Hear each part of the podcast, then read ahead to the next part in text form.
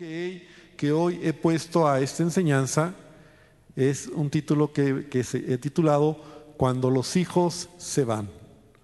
Porque ya vamos a ver cómo ahora eh, el hogar de Isaac y Rebeca, aunque la Biblia, tú sabes que la Biblia no pretende darnos una biografía exhaustiva de cada persona, el Espíritu Santo y como fue escrita la Biblia, tiene un propósito y el propósito es podernos llevar hacia Jesucristo, no es el propósito principal. Entonces no, no, a veces se, corta y dice, ¿y ahora dónde quedó? Porque ya a partir del capítulo 28, como hablábamos la semana pasada, ya no vamos a volver a hablar, por ejemplo, de Rebeca. Tampoco vamos a oír nada de Saúl, ¿no? vamos a leer en la historia, quiero decir, en bueno, más adelante vamos a hablar un poco acerca de Saúl, pero el título que he puesto es Cuando los hijos se van, porque hoy quiero hablar de la importancia de formar bien a nuestros hijos, de la importancia de trabajar en el corazón de nuestros hijos, porque cuando nosotros hacemos realmente de nuestro hogar un lugar de refugio, en primer lugar es para que Dios sea glorificado en ese lugar, en ese hogar. En primer lugar, para que Dios sea glorificado en ese hogar. También para que mi esposo o mi esposa, sea el caso, ¿verdad? el matrimonio, la familia que forma, ¿verdad? El esposo o la esposa, seamos bendecidos en ese hogar, ¿verdad? Porque también el esposo y la esposa participan de ese lugar de refugio. Pero tercero, para que mis hijos crezcan seguros, no solamente crezcan, sino sean formados con un gran propósito. Los hijos que Dios nos da son una gran responsabilidad y debemos dar nuestra vida para que ellos sean formados. Debemos dar nuestra vida para que ellos sean formados. De hecho, ese es el propósito de tener hijos, ¿verdad? Son una bendición, pero nosotros debemos entender que, que sí voy a dar mi vida, gran parte de mi vida, de mis años, de mi temporada como papá o como mamá, debo de dar mi vida para qué? Para que ellos sean formados. Es darles alas para que vuelen alto. Y un día ellos puedan hacer lo mismo con su familia, ¿no? Es darles alas para que ellos vuelen alto y entre más alas les des, pero lo más importante es en el camino del Señor. Porque de qué sirve, ¿verdad? Que, o sea, y está bien, a lo mejor no hay de qué sirve, pero está bien que ellos terminen una carrera o que ellos tengan un buen oficio, está bien que ellos sean buenos hijos, pero lo más importante es que ellos hayan crecido y entendido el temor al Señor. Eso es lo más importante. Que ellos de alguna manera, y lo quiero decir con mucho cuidado, pero ellos aprendan a tener temor a Dios para no estrellarse tan feo. Porque si no, entonces lo que tú no hayas hecho, pues va a costarles chichones muy fuertes, ¿no? O sea, estrellarse, aprender a la mala. En el caso de Saúl, y vamos a hablar de regresar al, ejemplo, a la, a la familia que estamos hablando, de Isaac y Rebeca, algo pasó que ellos se enfocaron más en su hijo preferido que enseñarles realmente el temor a Dios. La realidad es esa. Ahora, encontramos cómo Abraham sí lo hizo con Isaac, porque ya hablamos de Isaac, era un buen hijo, era un hijo que tuvo temor de Dios y aunque en el propósito de Dios era como el eslabón de, ese, de esa generación, la de Isaac, tranquilo, él fue un hombre que creció en el temor de Dios, pero algo pasó en ellos como padres que no lograron, y entonces lo que no lograron, pues se les fue de las manos, ¿no? En el caso de Saúl, acá vemos el final de Saúl, ¿no? Se casó con mujeres eh, cananeas, con mujeres egipcias, eh, eh, fastidiando a sus padres, pero al final el que se fastidió fue él. En el caso de, Jacob, que es la continuidad de esta historia o la continuación de esta historia, vamos a ver cómo Jacob tiene que aprender a la mala. Tiene que tener eh, varios eh, enfrentamientos, chichones en su vida para aprender. Y yo, yo estaba estudiando y yo, yo sé que Dios es soberano y yo sé que, que el hubiera jamás existe en la vida, pero yo de repente me, me, imagino y digo, bueno, ¿qué hubiera pasado si hubiera aprendido Jacob desde niño, ¿verdad? En lugar de tener, como decía, una mamá que fue gandallita, gandaya y a su hijito lo hizo igual, si lo hubiera formado en el camino de Dios. A lo mejor Jacob se hubiera ahorrado muchos chichones, muchos golpes. Porque acuérdate que en la vida cristiana hay dos maneras de aprender, por la buena o por la mala. Entonces, Dios tiene que trabajar con él, que hay una promesa, hay un propósito, hay un llamado, y este se llama Jacob. Entonces, en primer lugar, Dios tiene que apartar a Jacob de su familia. Eso es lo primero, lo primero que sucede, ¿verdad? Y lo veíamos la semana pasada. Tiene que apartarlo de mamá, mamá gallina, de mamá controladora, de mamá eh, que lo está manipulando, de mamá que le está, ha dado una mala enseñanza de cómo obtener las cosas, Rebeca, y lo tiene que apartar de, de, esa madre y de ser hijo de mami, ¿verdad? Y de tener todo en la vida. Porque, porque recordemos que, que Isaac era un hombre muy rico, era en nuestros tiempos un hombre, yo creo que era rico o tal vez millonario, porque así lo leíamos, lo veíamos, ¿no? Que fue enriquecido en gran manera. Entonces era muy rico. Entonces yo creo que Jacob tenía todo en la vida, pero cuando hace falta lo más importante y es carácter, madurez, y eso es nuestra responsabilidad como padres. Y yo sé que como padres siempre todos los padres, y yo te lo digo por, en mi caso, y yo he leído otras biografías, y a lo mejor tú estás en la misma situación, pero siempre como padres tendremos la sensación de que nos faltó. Pero no te preocupes, porque al final Dios va a seguir trabajando en ellos. Pero, pero procura llevar a tus hijos al temor de Dios, para que ya ese trabajo sea pues más leve para ellos, sea más tranquilo para ellos, ¿no? Y no sean tan lastimados, azotados, golpeados, en, quiero decir, en estrellarse. Y entonces eh, Dios tiene que sacar a Jacob y como no había madurado, porque pues no maduró ahí en casa de papá y de mamá, y ya lo mencioné, entonces lo tiene que sacar. Y a veces así pasa. A veces Dios nos tiene que sacar a casa de mami, ¿verdad? o tiene que sacarnos del nido para afrontar nuestros propios problemas. ¿Y cuántos que están aquí, a lo mejor no levantes la mano, pero fue el caso, así pastor, a mí me pasó, tuve que aprender cuando salí de casa a aprender a, a los verdaderos, la vida, lo que es la vida, ¿no? Los golpes de la vida, la realidad de la vida mantener una familia, la responsabilidad del trabajo, el tener que enfrentar lo que la vida es realmente, ¿no? Y entonces está bien, es parte de la madurez, es parte del crecimiento, porque a veces tenemos hijos jóvenes que no queremos, ay pobrecito, no, aviéntalo, ¿no? Como las águilas avientan a sus polluelos para que vuelen, para que aprendan. Está bien, es parte de la vida. No, ay, mi hijito, pobrecito, ¿qué le va a pasar?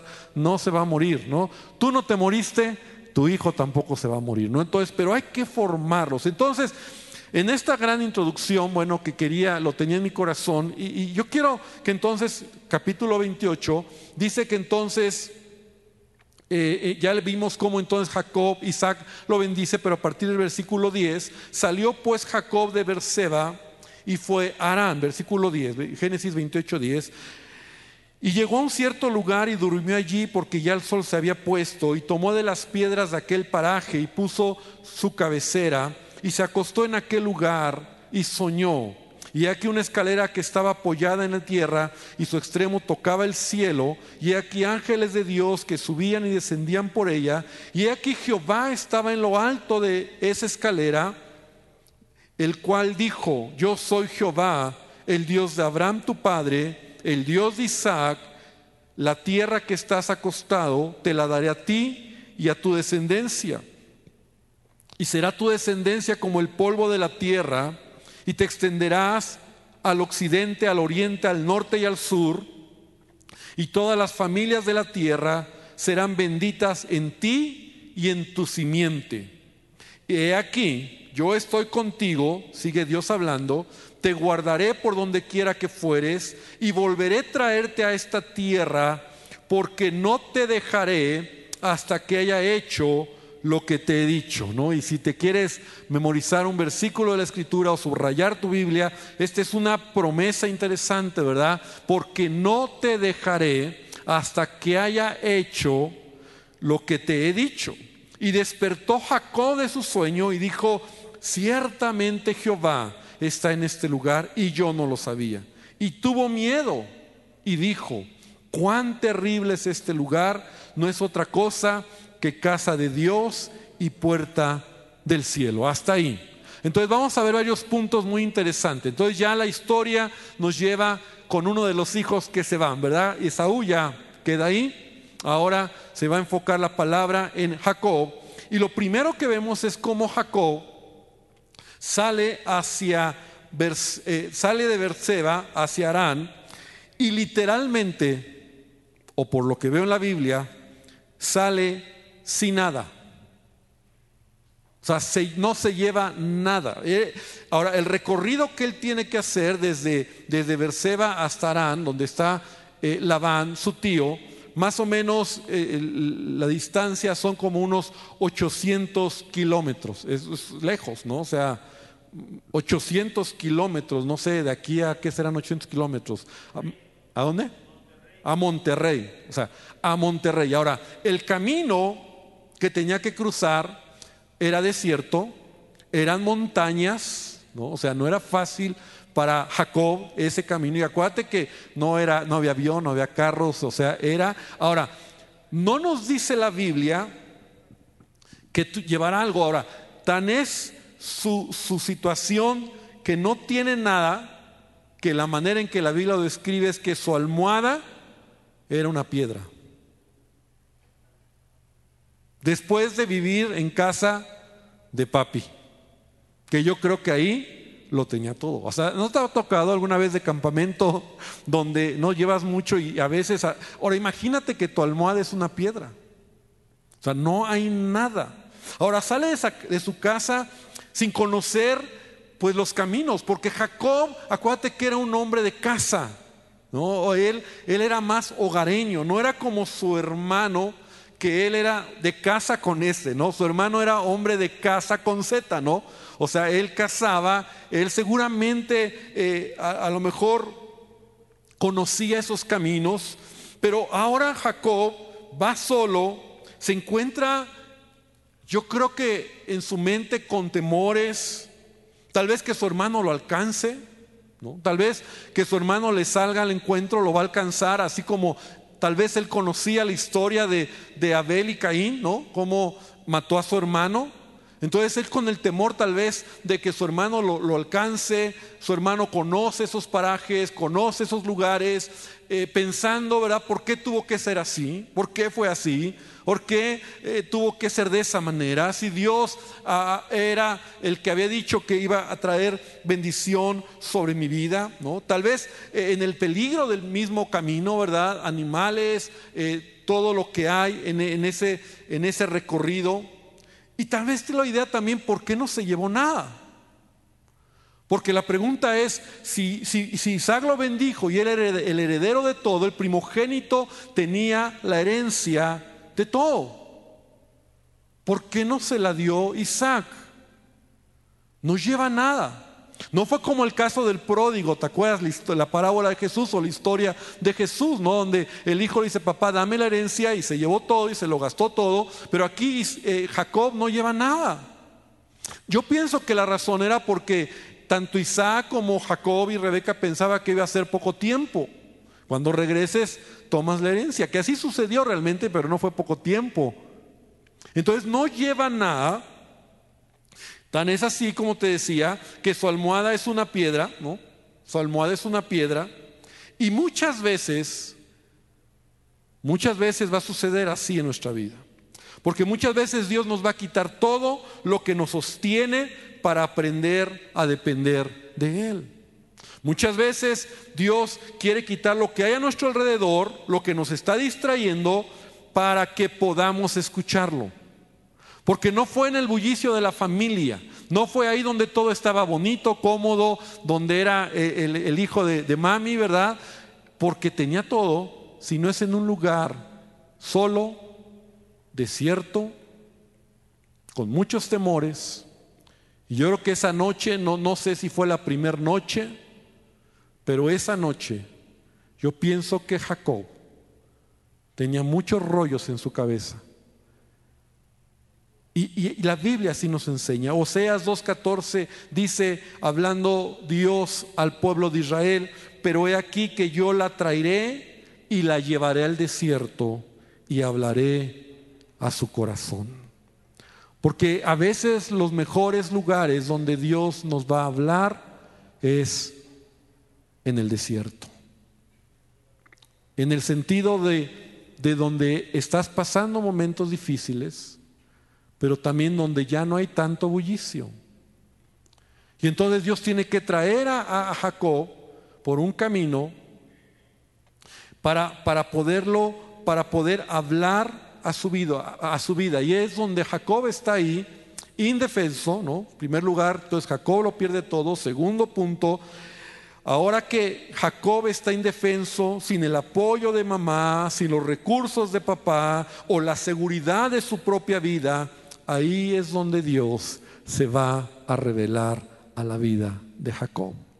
Y por primera vez le va a hablar de manera personal a Jacob. Jacob nunca había tenido esta experiencia. Sabemos cómo Dios le habló a Abraham en varias ocasiones. Hemos leído cómo Dios le habló a Isaac en varias ocasiones. Pero Jacob no había tenido ese encuentro con Dios. Entonces nunca bastará el que tú como padre hayas tenido un encuentro con Dios, que, que tú sepas y conozcas a Jesucristo como tu Señor y Salvador, tus hijos necesitan tener un encuentro con Dios, un encuentro personal. Y tú tienes que trabajar para que eso sea tu prioridad en la vida de tus hijos, que tus hijos realmente puedan entender el amor de Dios. Entonces, Jacob está ahí en el desierto, en camino hacia a este lugar, a, donde va a ir hacia Arán, y entonces es ahí donde Dios se revela a su vida. Y lo, primer, y lo que hace, o la manera en que Dios se le revela es mediante un sueño. Mediante un sueño, esto es importante. Porque, eh, porque él está soñando y entonces él ve una escalera, ¿no? Dice que una escalera apoyada en la tierra hasta el cielo y ángeles de Dios que suben y bajan por esa escalera. Y esto es muy relevante porque eh, Jacob está entendiendo, ¿verdad? O está, está soñando y está viendo cómo es el mundo espiritual. O sea, a veces nosotros eh, no, lo, no lo, lo perdemos de vista, porque nuestros ojos naturales eh, estamos tan acostumbrados a lo natural, a lo que ve nuestra vista, pero el mundo espiritual es tan real como el mundo físico. Y entonces hay ángeles, ¿verdad? Que, están, ahora sí que suben y bajan, ¿no? Y que, y que de alguna manera el mundo espiritual es real, así como hay ángeles, hay demonios, el mundo espiritual es real, la Biblia nos lo enseña y la Biblia nos habla como a veces no lo vemos, no lo, no lo percibimos, pero es real. ¿Te acuerdas cuando en una ocasión, eh, creo que era Eliseo el que le dice ¿verdad? a Dios, Señor, abre los ojos de mi siervo, porque hay un ejército alrededor de ellos queriéndolos matar, ¿no? Y entonces que pueda ver los ejércitos que nos están cuidando. Y cuando Giesi abre sus ojos o sus ojos espirituales se abren, ve un ejército de ángeles, ¿no? De gente a caballo que estaba protegiéndolos, pero eso no lo vemos a veces. Ahora, eso es importante. Entonces, Jacob lo primero que ve es eso. Ahora, en la cultura del tiempo de, Jacob y, en este tiempo es importante, había una, una idea del hombre y, de hecho tú recuerdas la torre de Babel, ¿no? La torre de Babel que años atrás el hombre había querido construir una gran torre para poder llegar al cielo, para, para mostrar su poderío, ser como Dios. Pero la cultura, yo estaba estudiando la cultura Mesopotamia, la cultura Mesopotamia de donde salió Abraham, han encontrado unas especies de, llamémoslas como las pirámides de Teotihuacán o las pirámides de Egipto, que le llaman sigurats, sigurats con Z, y eran estructuras muy altas, como cuadradas, como las pirámides, pero tenían escaleras en diferentes niveles y pisos, estructuras muy altas, con el propósito de, y la idea de que a lo más alto, donde estaba esa, ese gran sigurat, ahí estaban sus dioses, ahí habitaban sus dioses. Entonces, cuando Jacob ve esta escalera, porque a lo mejor es interesante verlo algo más, pensamos y a mí de niño me ponían pues una escalera, ¿no? Así como, como la conocemos. Pero era la idea donde tal vez esta, estas escaleras, porque estos figurats tenían escaleras y cada vez eran más, más grandes los escalones mientras ibas más arriba, porque la idea de la cultura mesopotamia era que hasta arriba ahí solo llegaban los dioses. Entonces esa es la idea donde siempre el hombre ha querido llegar o, tener o buscar su Dios. Pero aquí ahora Jacob está en este sueño, está viendo algo muy diferente. Es Dios el que está arriba de la escalera y es Dios el que está hablando a Jacob. ¿Me explico? Y los ángeles que suben y baja. Nos habla del mundo espiritual, de la comunicación entre el cielo y la tierra, pero también eh, vemos que esto Jesús lo menciona cuando inicia su ministerio, lo que ve o lo que sueña Jacob. En Juan capítulo 1, versículo 51, cuando Jesús va a iniciar su ministerio y que tiene un encuentro con Natanael, ¿no? que eh, llega Felipe y le dice, creo que hemos encontrado al Mesías y, Natanael, ¿de, dónde puede salir algo bueno? Y entonces se acerca a Natanael y entonces Jesús en esa plática le dice, si os he dicho estas cosas terrenales, no creéis, no, no creéis, porque Natanael se sorprende de que Jesús le dice, yo te vi cuando tú estabas debajo de la higuera, ¿no? y dice, creo que verdaderamente tú eres el Mesías.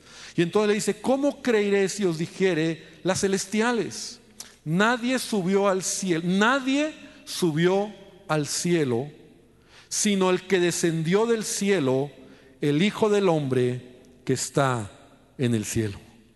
Y ese es nuestro Dios. O sea, el hombre por mucho que quiera lograr, que quiera llegar, jamás va a llegar. Pero el amor y la gracia de Dios es que Dios se ha revelado al hombre. Es que Dios ha puesto ese camino, esa escalera, ese camino en donde más adelante vamos a ver cómo Jesucristo mismo, ¿verdad? Es ese camino, ese camino al cielo que Él mismo ha descendido del cielo para mostrarnos el camino. Entonces, lo primero que le va a decir a, Jacob, eh, Dios, es la misma promesa que le había dado a su abuelo y que le había dado a su padre Isaac en el sentido de que en ti, ¿verdad? En la tierra donde tú estás acostado, a ti y a tu descendencia se las daré. Y su descendencia será como el polvo de la tierra y se extenderán a, todos lados y en ti serán benditas, ¿verdad? En ti serán benditas tu simiente. Y entonces Dios está hablando la misma promesa. Y esto es importante porque esto nos habla del propósito que Dios está hablando también sobre la vida de Jacob, porque Dios es un Dios de generaciones, hermano. Y por eso es importante que nosotros entendamos el valor de trabajar en el corazón de nuestros hijos. O sea, tú no has sido salvo solo para que te vayas al cielo, sino para que tus generaciones cumplan un propósito. ¿Cuánto dicen amén? Para que tus generaciones puedan ser bendición en esta tierra. El propósito de Dios se cumpla y a lo mejor solo tú eres un eslabón de ese gran propósito, pero Dios quiere hacer grandes cosas. No es solo yo. Porque a veces como padres Y lo voy a decir, a lo mejor soy muy duro, pero somos egoístas. Y entonces hay padres cristianos que no están formando a sus hijos, traen sus rollos, andan en sus broncas, eh, eh, eh, están separándose, lastiman a los hijos, los hijos no conocen de Dios y sabe, la siguiente generación, sus hijos, se olvidan de Dios y se pierde el propósito que Dios tiene para esa familia o para esa descendencia. Dios es un Dios de generaciones. Y lo mismo que le dice Abraham, es lo mismo que le dice Isaac, es lo mismo que ahora está diciéndole a Jacob, porque Dios tiene un propósito. Si bien es cierto, el propósito era grandioso porque ah, eran, ellos eran la línea de donde nacería el Mesías, de la gran nación que, que Dios iba a formar Israel.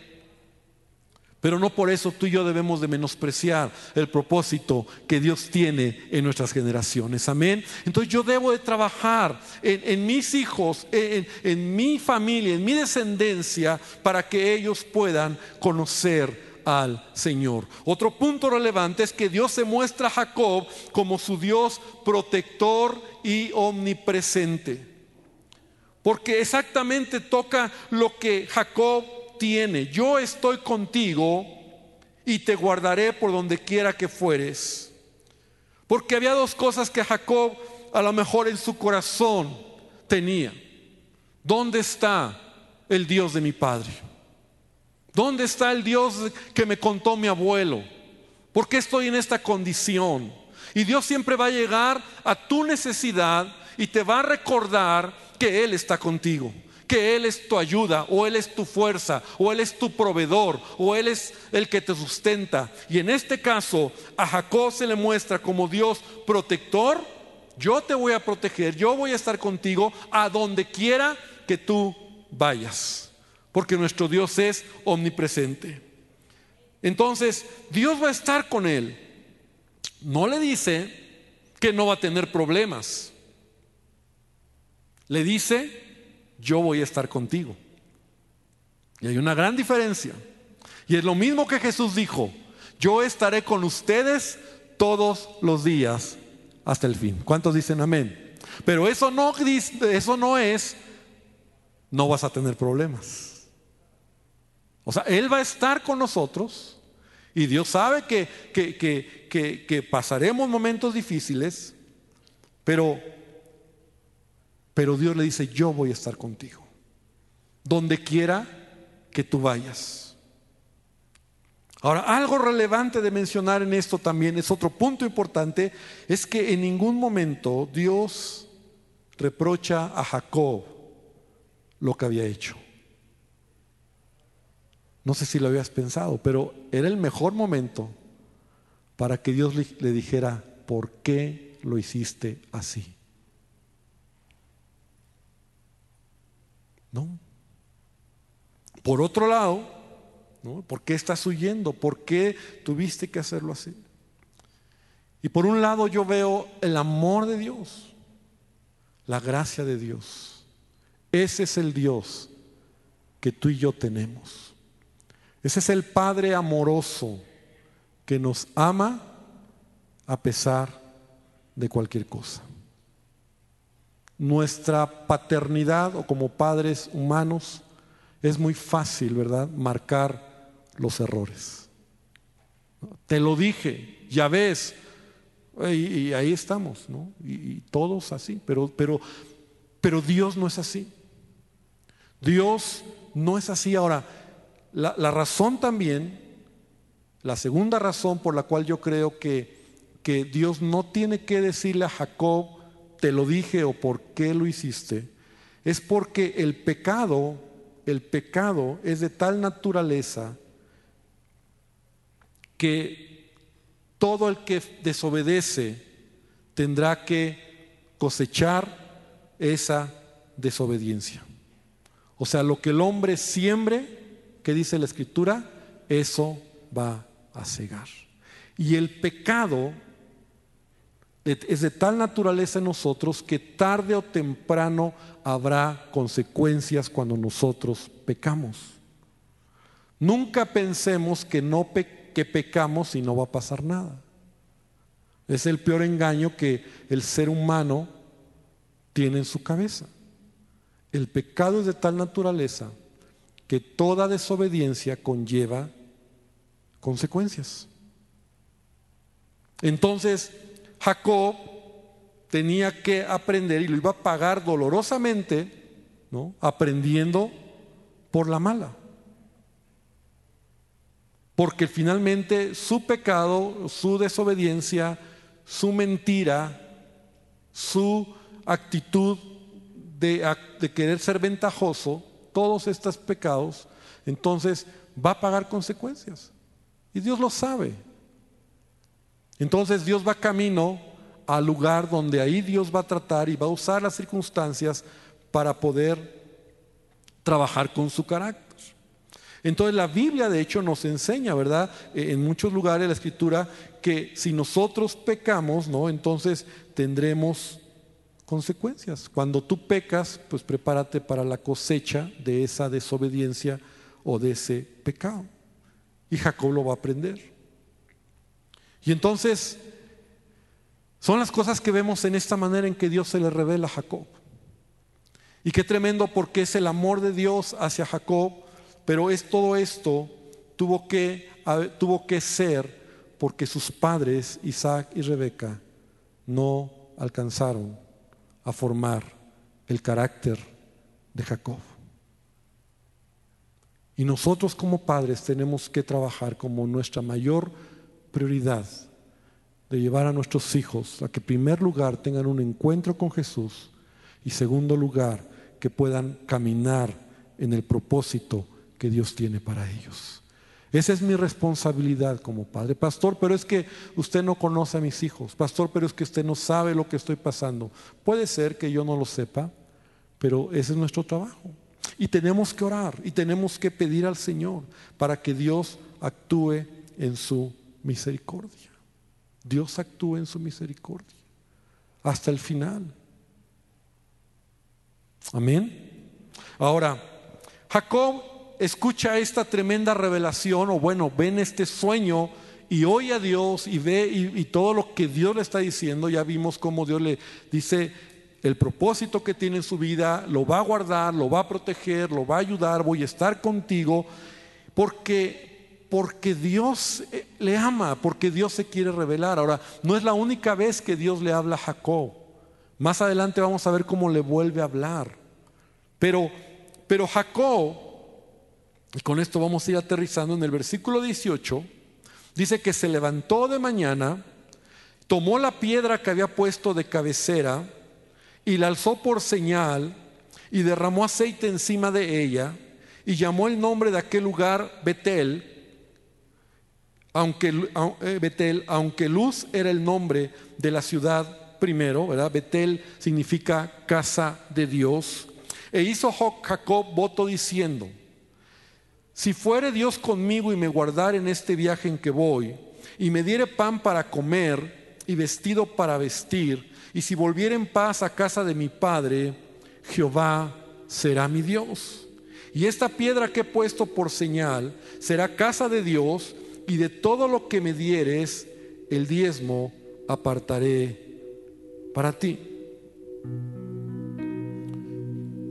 Cuando yo leo esta oración o esta, este, esta negociación, es la palabra, porque Jacob está respondiendo en base a su naturaleza humana que no ha cambiado todavía. O sea, Jacob no conoce a Dios. Jacob no, no, no entiende. Es más, lo que Dios ya le había dicho, ¿qué le había dicho Dios? Te guardaré y estaré contigo donde quiera que vayas. Y Jacob pone esta piedra, rocía aceite sobre ella como un memorial, como un recordatorio, como un pacto que él va a hacer con, con Dios pero en su naturaleza humana de negociar, ¿no? O sea, ve en cuántos momentos Jacob está usando la palabra si me, si me ayudas, si me guardas, si me cuidas. O sea, como que, como que negociando con Dios a ver si realmente Dios lo va a hacer con Él. Ahora, esto no dista mucho, y esa es una enseñanza, Padre, cuando tú y yo venimos a Cristo. Cuando tenemos nuestro encuentro con Jesús. Hay un milagro. Porque el día que tú tuviste un encuentro con Jesucristo, tu vida fue transformada. A lo mejor no entendíamos mucho, no sabíamos mucho, pero como haya sido, y recuerda por favor ese momento, algo sucedió dentro de ti. Pero al no conocer a, ese Dios que se está revelando en nuestra vida, entonces muchas veces nosotros actuamos en ese pacto con Dios, en decirle, Señor, gracias, pero Dios, si tú me ayudas, entonces yo voy a estar contigo. Señor, si tú me resuelves este problema, entonces yo voy a ir a la iglesia. ¿No? O sea, esa es la naturaleza humana y es lo que Jacob está haciendo. O sea, Dios le está diciendo, yo voy a estar contigo, yo soy tu Dios, yo soy tu ayuda. Y Jacob se levanta y dice, bueno Dios, si tú vas conmigo, y, ve todo lo que le dice, ¿no? Si tú me guardas, si me das pan de, para comer, si me das vestido, si me haces regresar con paz a casa, entonces, entonces tú serás mi Dios. Y yo digo, Jacob, no has entendido. Pero cuando yo digo, Jacob, no has entendido, también yo lo digo para mí, a veces yo no he entendido la gracia de Dios. Porque como cristianos está bien que al principio nosotros veamos a un Dios o, miremos a un Dios y pongamos incluso condiciones, nuestras condiciones, ¿no? Señor, ayúdame en esto, por favor. Y mira, si tú me ayudas, yo te prometo que ya voy a dejar el cigarro. Si tú me ayudas, te prometo que ya voy a dejar de ver esas cosas.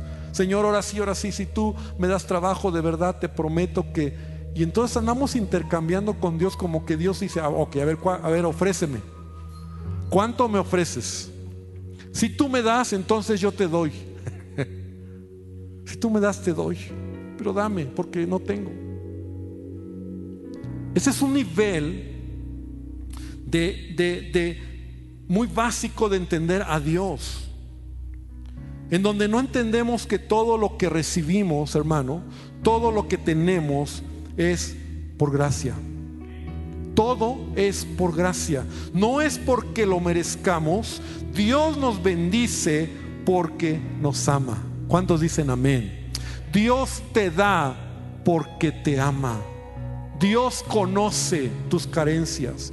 Dios conoce tus debilidades. Dios conoce tus temores. Dios conoce aún tus, tus quejas a Él. Y aún así nuestro Padre Celestial nos ama y todo lo que tenemos y todo lo que nos da no lo hace por lo que tú haces o por lo que tú actúas, sino porque Él lo quiere hacer. Y a eso se le llama gracia. La gracia de Dios en nuestra vida. La gracia de Dios. Y entre más revelación vayamos teniendo en la gracia de Dios, más libres seremos del pecado y de la condenación. Fíjate qué interesante es esto. Porque la gracia de Dios es mientras tú vas entendiendo la palabra.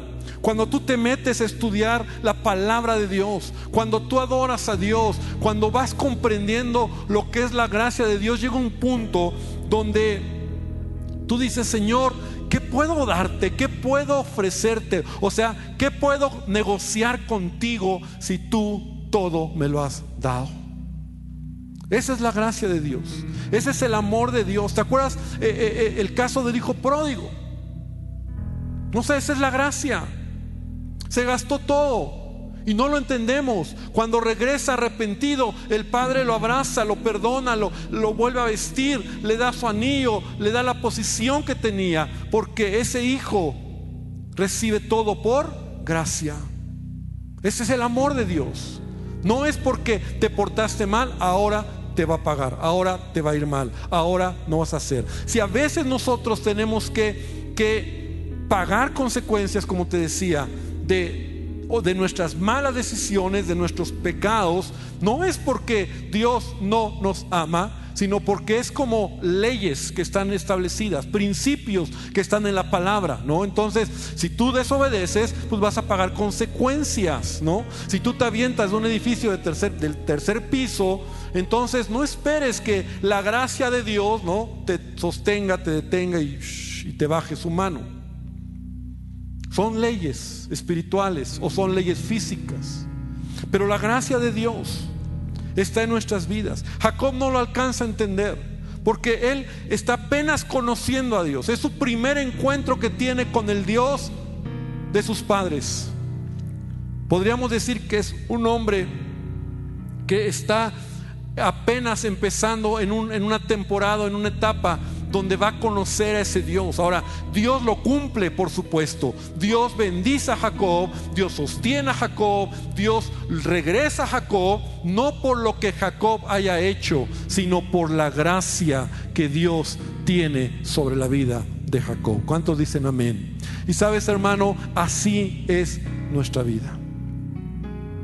Si tú vas creciendo en tu vida espiritual, tú vas entendiendo la gracia. Ahora, la gracia de Dios no te hace aprovecharte de ello y hacer lo que quieras. No, no es así. La gracia de Dios, mientras más tú la entiendes, más te humillas y reconoces lo que Él hace en tu vida. No es como, no, yo vivo en la gracia y entonces yo hago de mi vida lo que quiera. Al fin y al cabo, la gracia de Dios me cubre, la gracia de Dios me envuelve. No, no es así. Dice Pablo en Romanos 6:14, porque el pecado no se enseñoreará de ti, pues no estás bajo la ley, sino bajo la gracia. Y cuando tú tienes un encuentro con Cristo, tienes que ir creciendo en esa gracia. Entonces, yo adoro al Señor y Él me bendice y Él me da. Y Él está conmigo. Ahora, Jacob tiene principios buenos, sí, claro. Señor le dice, ¿verdad? Si tú estás conmigo, tú me guardas, tú serás mi Dios, como si Dios fuera a fallar. Y, esta piedra le he puesto como señal que será casa de Dios y de todo lo que me dieres, el diezmo apartaré para ti. Pero sabes, al final, Jacob, y no nos dice la Biblia, ¿verdad? Pero al final Jacob todo lo que promete, pues no sabemos si Él fue fiel o no lo fue, y tal vez no lo fue, pero la gracia de Dios estuvo ahí con Él. Y la gracia de Dios es en nuestras vidas, hermano. Así que este es el primer encuentro que Dios tiene con Jacob. Al menos tienen que pasar 20 años en casa de su tío Labán para ser forjado en su carácter. 20 años en donde Dios va a usar la casa de, este, de Labán para forjar el, carácter de Jacob. Pero todo por qué? Porque los padres no hicieron su tarea correctamente, les, les faltó. Y yo quiero animarte y retarte para que nosotros podamos hacer lo que nos corresponde, trabajar en el corazón de nuestros hijos. Entender que nuestro Dios es un Dios de generaciones y que es mi responsabilidad llevar a mis hijos a que caminen en el temor del Señor. Si logramos eso, si logramos que ellos tengan temor de Dios, si logramos que ellos maduren en su carácter, dándoles responsabilidades, llevándolos a que, a que crezcan, a que, a que avancen, no tengas miedo porque eso les da madurez. Pero sí, si los llevamos a eso, entonces tal vez, tal vez los chichones que, que se den en la vida serán, serán menos. Pero vemos como en el caso de Jacob, pues va a ser difícil y lo vamos a seguir viendo la siguiente semana. Va a ser difícil para Jacob. Pero todo esto tiene que ser así porque es un trato para su vida. Quiero invitarte a que esta, esta noche podamos terminar orando. Cierra tus ojos. Y esta historia podemos verla ahora en, en perspectiva de lo que nosotros como padres debemos hacer.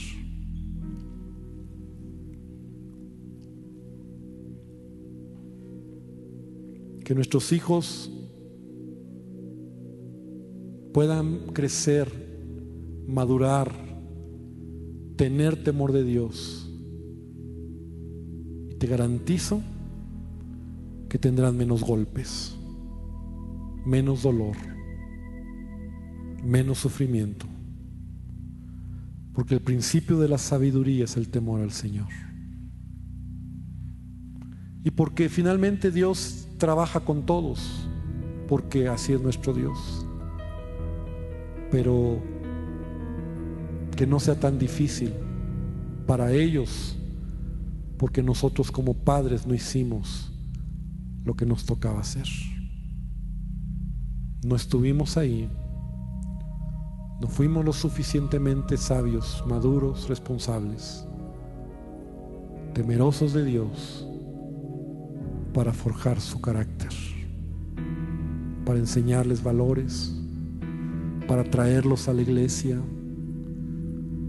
para mostrarles con el ejemplo lo que es la vida cristiana, no con palabras, porque ya te lo he dicho muchas veces, si tú no vives lo que predicas, el primero que lo ve son tus hijos.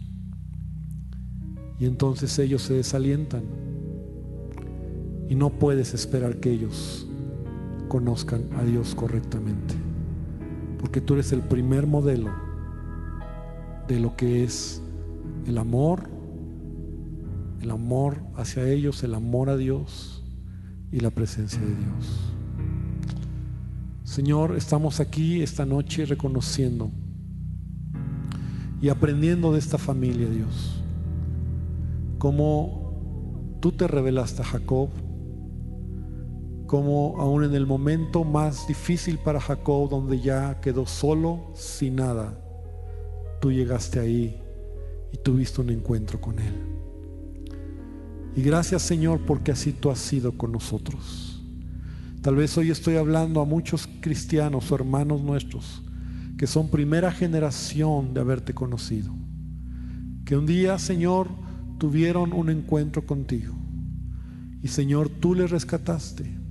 A lo mejor, Dios, estoy hablando a familias, a padres que son segunda generación. No lo sé, Padre. Pero Dios, que podamos entender que tú, Dios, quieres revelarte a nuestras generaciones, a nuestros hijos, a nuestros nietos. Y tal vez no veamos las siguientes generaciones, pero Dios, que tú cumplas tu propósito en los que nos has dado. Te pido esta noche que tú bendigas a cada familia. Puedes hoy bendecir a tus hijos. Puedes hoy orar por, el, por cada uno de ellos. Puedes hoy decirle, Dios, tú conoces a mis hijos y menciónalos por nombre. Puedes hoy pedir a Dios que Él bendiga a tus hijos.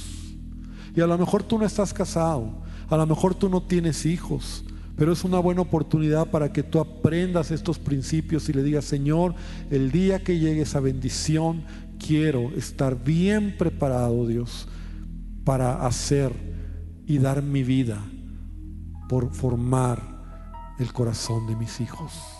Señor, que podamos nosotros entender que la paternidad, la maternidad es una gran bendición y Dios, que hagamos lo más para que nuestros hijos crezcan en el temor tuyo, crezcan en, en valores, en carácter. Y a lo mejor lo que les falta, no a lo mejor, seguramente lo que les falta, la vida y las circunstancias tú las permitirás para que ellos aprendan. Y a veces, Señor, será por la mala, pero nuestra oración es que sea de las, de las menos, Señor. Pero oramos porque nuestras generaciones sean bendecidas, Padre, y podamos honrarte en todo, Señor. Gracias en el nombre de Jesús. Amén y amén. Amén, hermano. Que el Señor te bendiga y que Dios te guarde.